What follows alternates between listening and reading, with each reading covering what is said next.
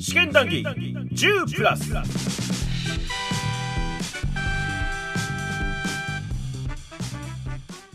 はい戸川浩介でございます。日暮らしの泣く頃にを語る with ガバドン酸素のシリーズのラストの回となっております。はいまあ11回ですか。大体これ3時間ぐらい喋ってましたね。っていうかあの格ゲーの回とこれぶっ通して撮ってるんですよ。だから僕ら2人6時間か7時間ぐらいみっちり喋ってます。ほぼ休憩なし。なんでねもう2人とも結構ボロボロでヘロヘロで疲れてたんでねちょっと最後の最後余計なこと言ってるような気はするんですけれどもまあなんかこれね僕ら2人が腰を据えて喋るの自体が結構久しぶりだったんですよ。だからまあなんかこういうテンションになっちゃったなーという感じですんでまあ皆さんねちょっと一杯やりながら聞いてみてくださるとまあ楽しいかなというかまあまあ僕らもくすぶりまくりなんでいろいろあるんですよ。ということで、えー、日暮らしのな頃にを語るガバドンその最後です。最後までお楽しみに。みたいなね。まあでも面白かったよ。うん。ことがありましたと。うん。で、私の元に戻ると、そこもうずーっと一番ひどくて、学生生活が。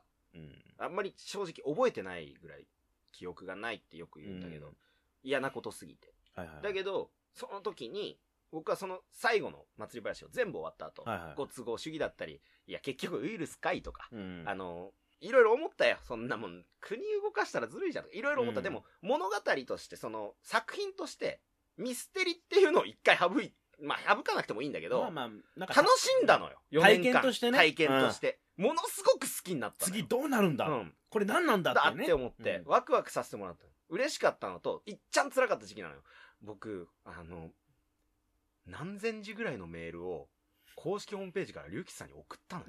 はいはいはいはい。おうおうおう。4年分の感想よ、感想ね。今みたいな思いとうんか、で、うん。自分も、高校生だからさ、自分語りとか痛い時期じゃうん。ん。自分はこうこうこういう状況で、みたいな、はいこうこうこうで、自分が悪い部分もあります。この作品を見て、私はただいじめられてるわけじゃなくて、もちろん自分にも悪いとこあったか、あそこも悪かった、あれもだダメだったとか。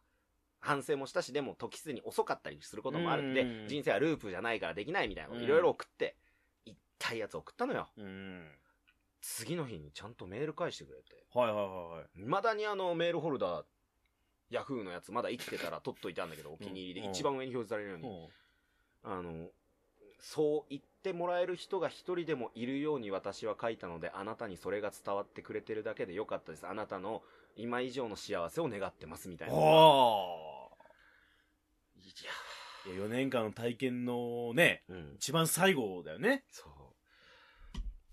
はい。じゃあ乾杯しましょうか。なんだよこのタイミング。はい。お疲れ様はい。ゆうきさんに乾杯。はい。でも新作もね成功しますようにという。ことでで、まはい。あ、僕から打足ですよ。まあ、こんなんあったよって感想とか言いたいなぐらいの感じで。うん。まあ、こういうもんですよ、日暮らしって。で、僕なるほどね。はこういう風に好きだったと。で、うん。そういう思いを伝えられたし、誰かに聞いてもらったし、結果としてね、まあまあ知戸れたからね。川君と知り合った時もね、僕は多分その昔の僕より少しは成長した僕として立ち振る舞えたから、多分あの頃の僕だったら仲良くなれてないのかもしれないとかそう思って生きてると、生きるとかそういうのって面白いよなっていう。ねで、何か作品っていうものを愛すことっていう大切さっていうのを学んだよね。うんだからもっと見識広がったし、もっといろんなもの知りたいと思ったし。そうねやっぱりあの誰かを下に見るんじゃないけどん作られたストーリーみたいなものを本気で楽しめない人ってやっぱいるじゃない。まあね、世の中、こんなのありえないとかいうことで終わるんじゃなくて、それを通して何を感じるかっていうのはどこまで行っても大事じゃん。うん。こんなもん最初っからだよ。うん。一番最初の絵本を見た時に、悪い狼がやっつけられたからよかったじゃなくて、うん。なぜわその狼がやっつけられなければよかいけなかったのかとか、原因究明であるとか、うね。機とかね。それで、例えば狼に感情移入するのかもしれないし、やっぱり狼になりたくない狼悪いやつだって思うのも自由だし、それが文化じゃないですか。そうね。だからね、鬼滅の刃がねうん、黒いからやめなさいみたいなことの理屈はねあ、おかしいと思うおかしいね。もちろんその、誰しも苦手があって僕だってさっきからずっと話してるけど、さやの歌やっぱちょっとうわってなっちゃった。受け入れられなかった。なるけどね。最初で、好みはある、人っていうのは。でも、僕はその日暮らし以降思ってるのは、まあ僕も散々ね、これはいろんなとこで別の自分のツイキャスであるとかライブとかでも言ってるけど、うんてかみんなそうなんだけど、僕だってその全部が全部面白いと思ってない。うんそ、の、やっぱりその、例えばこのネタ、正直このネタやるこの芸人さん、あの、面白い。面白いけど、僕の好みかっつったら好みじゃないって人もいるよ。うん先輩とかでも、うん同期とかでも。合わない、合うっていうのは。でも、それを好きな人はいる。うんだから売れてるわけだし。うん。人の好きを否定しないっていうのは僕はなるべく決めてる。なるほどね。うん。それは日暮らし以降。うん。なるべくそうしていこうと。でもね、俺が思うその文化の広がりっていうのは、うん嫌いなものを嫌いっていうことは、俺そんな悪いことじゃないと思う。あ、もちろんもちろん。だからそれはだから、あの、それはね、お互いに、あの、ある程度喧嘩できる余裕があるからじゃん。うん日暮らしすまんねえよ。なんであのクリームパンって言って、うんいや、あのクリームパンがいいんじゃねえかっていう、そのうんそこで、新たなものが生まれるわけじゃん。そう。まあ、散々クリームパンいじりで今遊んできたしね。そうそう、いいやってきたし、クリームパンだけど面白いっていうロ,、ロジックがあるじゃん。大丈夫この放送クリームパンしか残んないんじゃない？だけどやっぱその、まあ、鬼滅の話なんかあんましたくないけど、グロいからこそ、生まれる感動もあるわけじゃない。うんてか、受け取った印象に大事なものだったりするわけじゃない。無駄なものって基本的にない創作物にないから、ほとんど。そこで何を受け取ったかだから、作品にそもそも罪は一個もないからね、基本的に。ですよ。だからね、まあ、その、日暮らしもさ、うん簡単に言ったらその、さやの歌じゃないけどさ、うんエロゲ文化から生まれてると思うの。そうだねあの90年代オタク文化ってのは、ちょっとその、きゅ90年代ギリギリのとこの、うんライトノベル創世期からのの。エロゲーか、エロゲーの雰囲気を持ってまま、まあ、もっと人間っていうものの、そういう性の営みとか、そういうのも描いた方が作品としてストーリー作れるよね。まあてかの部分もあるしね。抜き全芸じゃない全部を描描けるっていう、うその、なんか、タブーがないうん。状況で作られたものに対しての、あったわけじゃない。うんそれは一時期の日本映画がポルノ映画から始まってるようなところはあるよね。ポルノで表現できる人が今立派な監督になって日本映画撮りました、賞を取りましたみたいなことと同じなんだろうね。でも日暮らしもそのぶ、そのなんかこう文脈から生まれてるから、ある意味、商業的だよね。うん。あのー才能がある人がやってるから、すごい衝撃。もうその最初の帯もそうだし、持ってい方もそうだし、でもその体験ってものが、誰だって楽しいわけで、特別な体験ではあるから、僕にとってね、うんそれは僕個人の話だけど。サウンドノベルそうだけど、俺もマブラブとかやってるからさ、うんマブラブもループものなんだけど、簡単に言えば、えっと、ループを繰り返すことで、なぜ、あの、ケイイチ君が成長できたかの理由とかも明かされる。うん。例えばね、うんうん。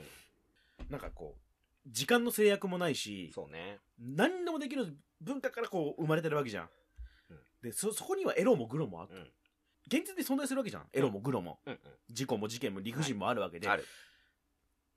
まあまた鬼滅になっちゃうけどさ。まあ鬼滅で今叩かれてるじゃん、人気だった以上さ。残酷でもいいじゃんと。うん。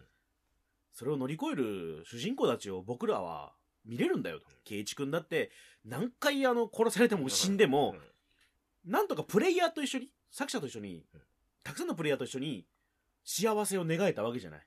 作中三大死にだからね。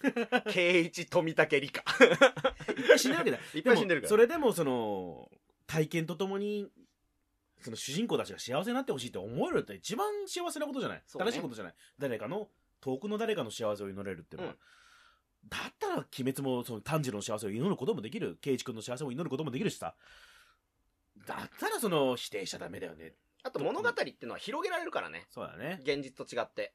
だから同人活動ってのがあるし、二次創作っていう文化があるし、人の脳みそがあるわけよ。うん。僕はやっぱりその、未だに日暮らしは心の中で生きてるし、うん未だに昭和58年6月から、あの、一個ずつ進めてる生活を、僕もその世界で生きてるから。怖いこと言ってる。あ、ちなみにその、という風になって、まあ原作中なんてよく言われますけど、私はそうなってるのか、あの、最近なんかその、パチンコで新キャラ出たりとか、アプリが出て、なんか新キャラ増えたりとかしてるんだけど、いらないいらない、今いる、その、最初のやつにいるやつで、僕の世界は成り立ってるからって、やっぱりちょっと、敬遠しちゃってる部分とかもあるよね。なるほどね。そういうのあるよまあだから、言いたいのは、これだけ熱く語れることっていうのは、まあ、一つの真実味はあるわけですよ。うん。なので、否定してやるんだと。あと、個人の見解なんだけど、う皆殺しぐらいから見えてくるんだけど、あの、多分、レナは、ループの記憶全部持ってる気がする。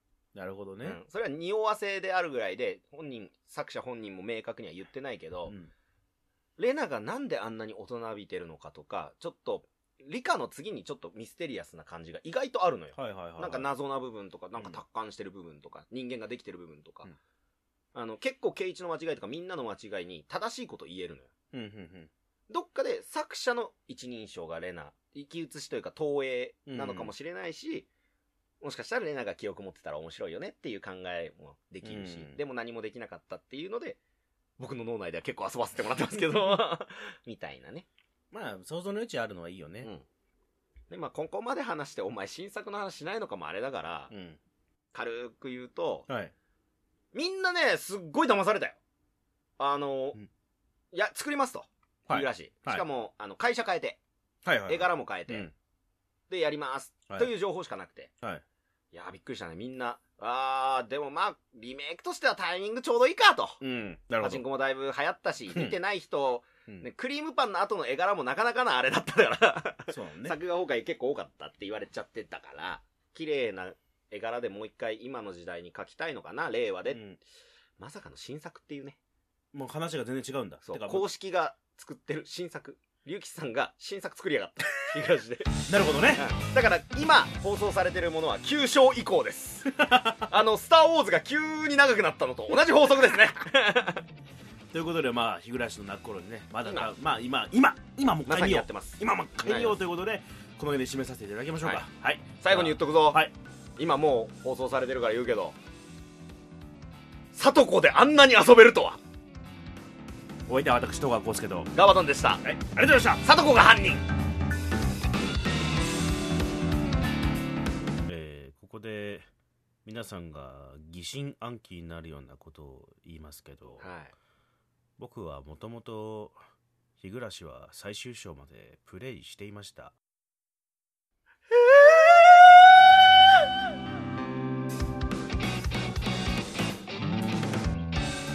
はいということで聞いていただきました「日暮らしの泣く頃に」を語る With ガバドンさんそのシリーズの最終話でございました。